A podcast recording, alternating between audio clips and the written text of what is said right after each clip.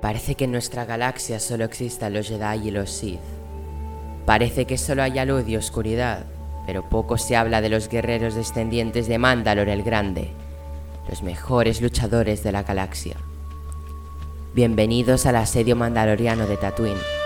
Forjaré tu armadura mandaloriana, pero de mientras, en su proceso de construcción, aprende de nuestra historia, de los valientes orígenes nómadas, de la caza de mitosaurios, de la lucha mandaloriana.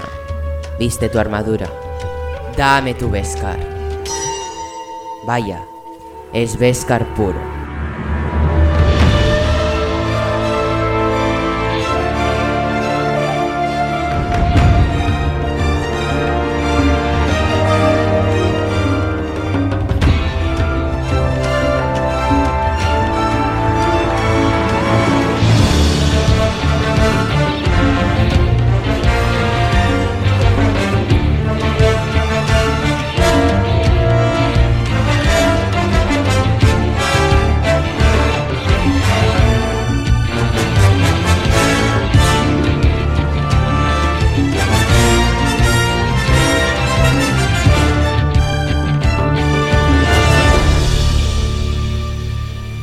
Beskar puro.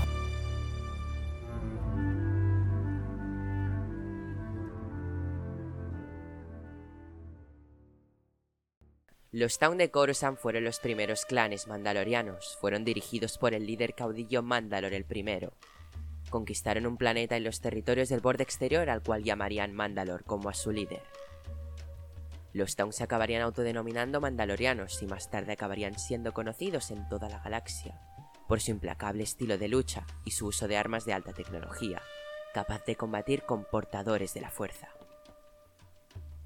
Tras la conquista de Mandalor, sus habitantes no saldrían de Mandalor en años, exactamente hasta el 4000 antes de la batalla de Yavin, cuando desataron las guerras Sith.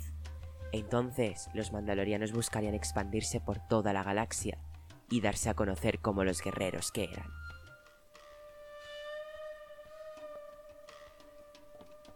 Las antiguas guerras Sith. Los mandalorianos vagaron por toda la galaxia saliendo de Mandalore en busca de enemigos dignos con los que comenzar una cruzada. Llegaron al sistema Emperatriz Z en el periodo el cual estaba controlado por los Krath, pero el líder Mandalor el Indómito fue vencido en combate por el ex Jedi convertido en señor Sith, Ulik Keldroma. El pueblo mandaloriano juró lealtad a Keldroma, aprendiz del señor oscuro Exar Kun, en su liderazgo los mandalorianos asolaron incontables planetas, ganándose la enemistad de la República y sobre todo de los Jedi. Diez años después de la derrota de Exar Kun, decenas de mandalorianos fueron ejecutados injustamente, después de que un psicótico cazarrecompensas, Jigger Raid, matara a inocentes con armas mandalorianas. En esa época los mandalorianos se reformaron bajo Mandalor el Máximo y comenzaron a amasar grandes fuerzas, reconstruyeron defensas y puestos avanzados en mundos con presencia mandaloriana, para acumular equipos, armamento y naves. Finalmente los Sith persuadieron a los mandalorianos de atacar la República, por el honor de enfrentarse a un digno enemigo. Los neocruzados dirigidos por Mandalor el Máximo comenzaron las guerras mandalorianas. Desarrollaron armaduras más avanzadas y uniformes que las antiguas, Kander Sordo, quien después se convertiría en Mandalor, vestía una armadura única, negra y plateada. Después de la derrota que sufrieron en las guerras mandalorianas a manos de los Jedi Revan y Malak, los mandalorianos comenzaron a declinar. Revan destruyó sus suministros de armas y droides de batalla y exilió a los clanes al borde exterior. Un grupo se sentó en Tatooine, pero aparentemente perdió contacto con el tiempo con los otros mandalorianos. Algunos mandalorianos no pudieron aceptar los términos de su derrota y se volvieron piratas, bandidos, mercenarios, incluso cazarrecompensas. Como el grupo de Sherrook, que se volvieron bandidos y dieron problemas a los colonos de Dantooine en el 3956, antes de la batalla de Yavin.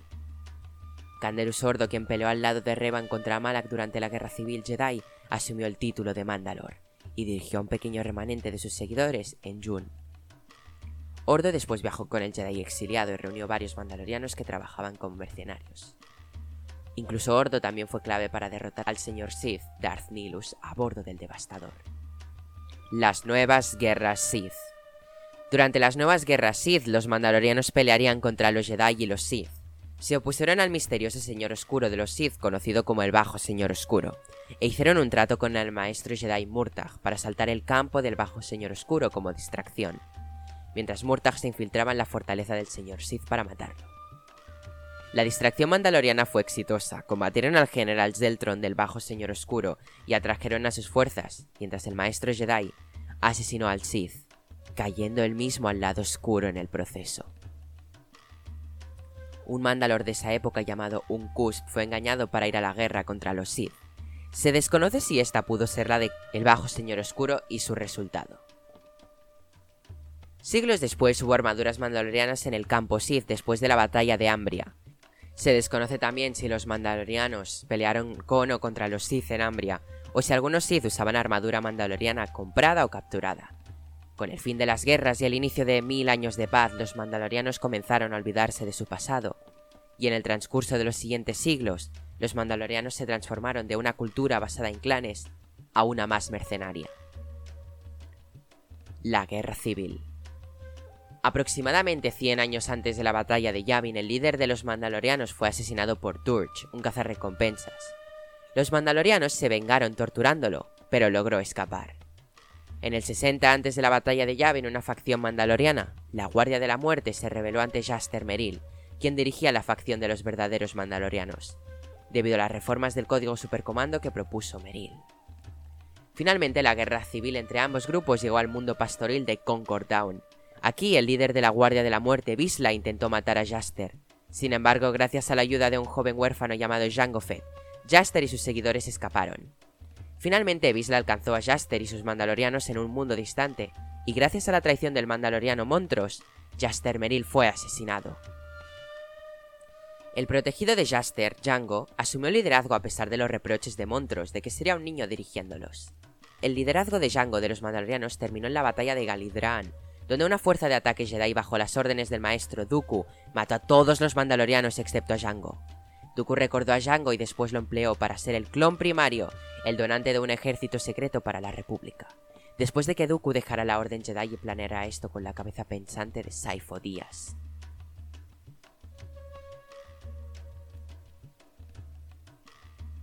En esta época, mandalorianos de una facción desconocida masacraron a la familia de Rick.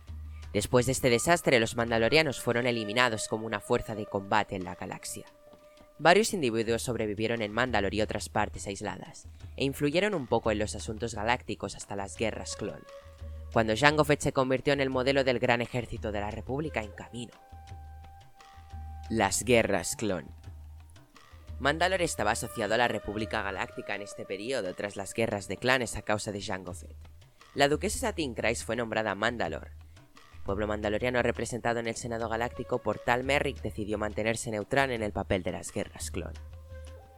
No todos los mandalorianos estaban de acuerdo con el nombramiento de Satin Kryze. La Guardia de la Muerte, deseando restaurar Mandalor en los antiguos caminos mandalorianos, intentaron recuperar Mandalor con la ayuda de los separatistas. Tras el bombardeo en el Parque de la Paz en Sundari, la capital de Mandalor, la duquesa Satin y el maestro Jedi Obi-Wan Kenobi partieron a Concordia para investigar el origen del atacante. Allí descubrieron el escenario secreto de la Guardia de la Muerte y el secreto líder, Previsla. En el reinado de Kryze la neutralidad de Mandalor jugó una mala pasada. La manca de suministros floreció en el planeta. En el intento de salvar el planeta de la crisis de suministros, el primer ministro Alme creó un mercado negro para asegurar la llegada de estos al planeta. Inintencionadamente los contrabandistas introdujeron unos niveles de losa química altísimos, que condujeron al envenenamiento en masa de niños mandalorianos. La senadora de Naboo, Padme Amidala, ayudó a Satin Kryze a una investigación. Más tarde, la Padawan Jedi Ahsoka Tano fue asignada a Mandalore a educar estudiantes de la Academia Real de Mandalore. Junto con Corky, sobrino de Kryze, descubrieron el tráfico ilegal de alimentos. A causa de esto, Almec detuvo a la Jedi Tano, a Corky, Satin y sus compañeros, los cuales escaparon y encerraron a Almec. En los últimos años de la guerra, la Guardia de la Muerte intentó una vez más conquistar Mandalore. Previsla, ahora ayudado de Maul, su sindicato criminal y su aprendiz Savage Opress organizó una serie de ataques a toda la ciudad capital de Sundari.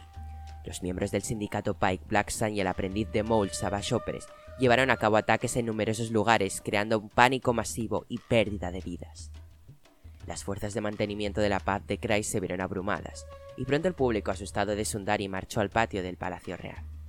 Aprovechando el pánico, Previsla y el resto de sus fuerzas de la Guardia de la Muerte hicieron una promesa pública a la gente de Sundari. Los protegerían de nuevos ataques. Después de que los hombres de Visla parecían haber detenido más ataques, la población pública recorrió la Guardia de la Muerte, y así proporcionó un nuevo liderazgo. En secreto, Kreis fue arrestada y encarcelada.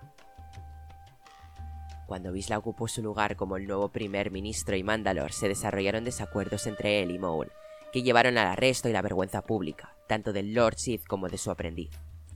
Mientras estaba en prisión, Maul se lió con el ex primer ministro Almec, con la esperanza de establecerlo como un posible líder títere, en caso de que recuperara el control del planeta. Juntos, los tres escaparon de la prisión, y Maul desafió a Visla a un combate singular para determinar quién lo merecía. Maul derrotó a Visla y lo ejecutó frente a sus propios hombres, ahora reclamando el título de Mandalor para sí mismo. Maul luego volvió a nombrar a Almec como primer ministro del planeta, con el fin de apaciguar a la opinión pública, y así encubrir el papel de Maul en la muerte de Visla. Almec informó al público que de hecho fue Satin Kreis quien había asesinado a Visla. A pesar del hecho de que Maul ahora comandaba la Guardia de la Muerte, una parte de sus fuerzas liderada por el teniente de Visla y la hermana de Satin Kreis, Lady Bo-Katan, se rebeló contra su liderazgo y comenzó a trabajar activamente por lograr su derrota. Lady Bo-Katan Kreis y su sobrino Corky organizaron un rescate para Satin con la esperanza de que pudiera contactar con la República y así buscar ayuda. Mientras Kreis fue capturada una vez más por las fuerzas de Maul, pudo enviar un mensaje al Templo Jedi. Si bien no pudo enviar apoyo militar o oficial Jedi debido a la neutralidad de Mandalor, Obi-Wan Kenobi se encargó de encargarse personalmente del rescate de Satin. Kenobi se infiltró en las leales fuerzas de la Guardia de la Muerte de Maul y liberó a Satin de la prisión. Sin embargo, una vez más las fuerzas de Maul bloquearon su escape del planeta y arrestaron a ambos. Cumpliendo su venganza personal contra Kenobi, Maul asesinó a Kreis y sentenció a Kenobi a prisión indefinida. En el traslado del Palacio Real a su celda, Kenobi fue rescatado por las fuerzas de Bo-Katan. En este punto, la facción de la Guardia de la Muerte de Bo-Katan y los leales a Maul comenzaron a atacarse abiertamente entre sí, en las calles, en los astilleros y en todas las partes de Sundari, comenzando otra pequeña guerra civil. Cuando la ciudad estalló en el caos, Bocatan logró asegurar el escape de Kenobi del planeta con la esperanza de que trajera refuerzos de la República.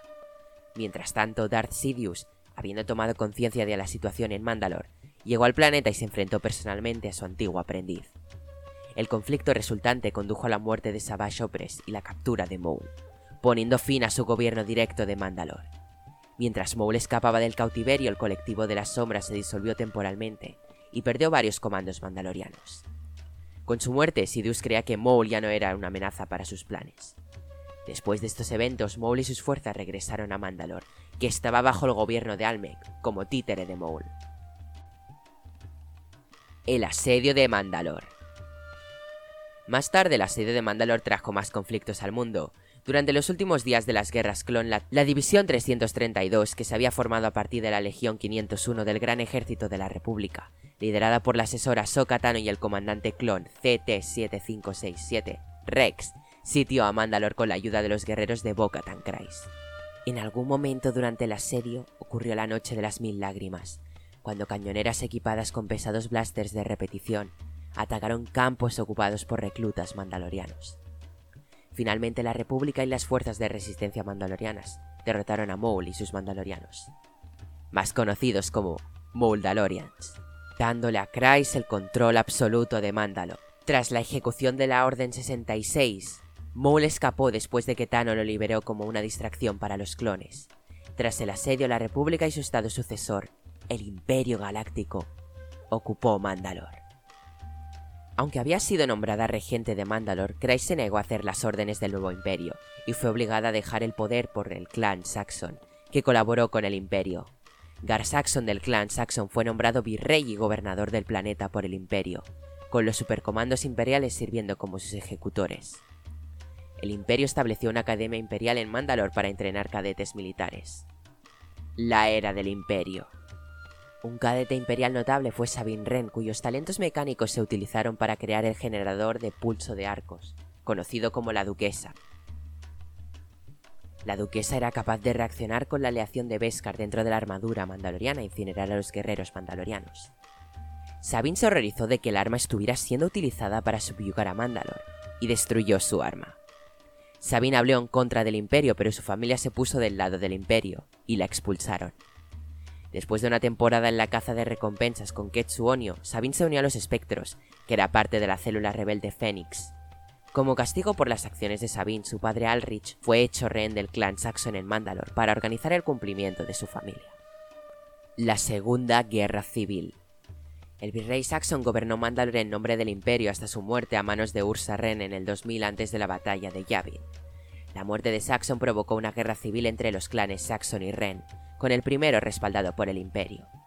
En el 1 antes de la batalla de Yavin, Gar Saxon había sido sucedido por su hermano, Tyber Saxon, como gobernador.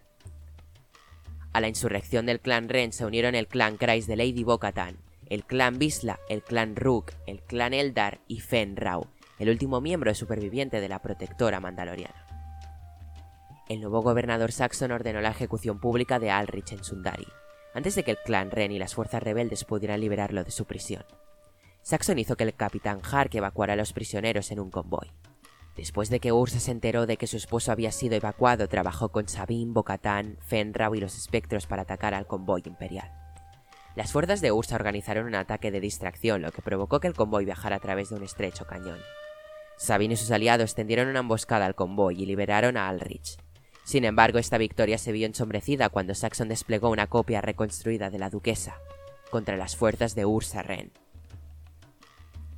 Los mandalorianos y rebeldes supervivientes se retiraron al campamento de bo para expiar su papel en la recreación de la duquesa. Sabine se ofreció como voluntaria para liderar una misión de ataque a bordo del destructor estelar de Tiber Saxon para destruir el arma y los datos asociados. El destructor estelar de Saxon estaba estacionado sobre Sundari. Siguiendo el consejo del gran almirante Throne, Saxon atrapó a Sabina a bordo de la cámara de almacenamiento del arma y trató de obligarla a fortalecer el arma. Sin embargo, Sabine reprogramó la máquina para apuntar a la armadura de los soldados de asalto y destruyó así a la duquesa. La explosión resultante destruyó el destructor estelar de Saxon, presumiblemente matando al gobernador. El clan Ren y los otros clanes mandalorianos luego juraron lealtad a Lady Bokatan, la cual alzó el sable oscuro, el arma de poder la cual dominaría Mandalor, el arma el cual daría poder al gran Mandalor y así poder reinar el planeta. La purga mandaloriana. Al darse cuenta de que nunca serían capaces de controlar Mandalor y queriendo asegurarse de que ninguna otra facción lo hiciera, el imperio lanzó la llamada Gran Purga de Mandalor contra los mandalorianos. Bocatán y su gente intentaron luchar contra el esfuerzo imperial, pero no obstante la purga condujo al genocidio casi total del pueblo mandaloriano. En algún momento Moff Gideon participó en la purga y logró quitarle Darksaber a Bocatán. Algunos mandalorianos, incluidos Bocatán, sobrevivieron a la purga y huyeron de Mandalor, aunque se dispersaron por toda la galaxia. Como botín de su victoria, el imperio reunió Beskar mandaloriano y arrojó el metal en lingotes imperiales, la purga fue lo que obligó al grupo mandaloriano conocido como la tribu a operar en secreto, incluso después de la caída del imperio en el 5 después de la batalla de Yavin. Los miembros de la tribu llegaron a creer que Mandalor era un mundo maldito, temiendo que cualquiera que viajara allí sería asesinado. La Nueva República y la restauración de Mandalor. Después de los eventos de la Gran Purga, Mandalor ya no estaba gobernado por los mandalorianos. Bocatán planeaba robar armas de un remanente imperial para ayudar a recuperar su mundo natal, le reclamó al cazarrecompensas mandaloriano Din Djarin, quien creía que Mandalor estaba maldito, que instalaría una nueva Mandalor en el trono. Más adelante en su misión, sin embargo, ella misma declaró que gobernaría el planeta una vez más. Más tarde, Bocatán acordó ayudar a Din Djarin a rescatar a Grogu de Moff Gideon a cambio del crucero ligero de Gideon, que podría usar para ayudar a recuperar Mandalor y la posesión del Darksaber. Pero finalmente resultó con que Din Djarin combatió en combate con Moff Gideon, Din Djarin acabó con el sable oscuro. Ahora, si Bocatan quiere recuperar el Darksaber, tendrá que combatir con Din Djarin. Si no, las reglas mandalorianas no se lo van a permitir. La cultura mandaloriana puede ser como una cultura más. Deja de ser atraído por la fuerza y únete al camino de Mandalor el Grande. En el asedio mandaloriano de Tatooine aprenderás nuestra cultura, nuestra historia y como buenos mandalorianos, te aceptaremos entre nosotros. Y ven a tomar armas.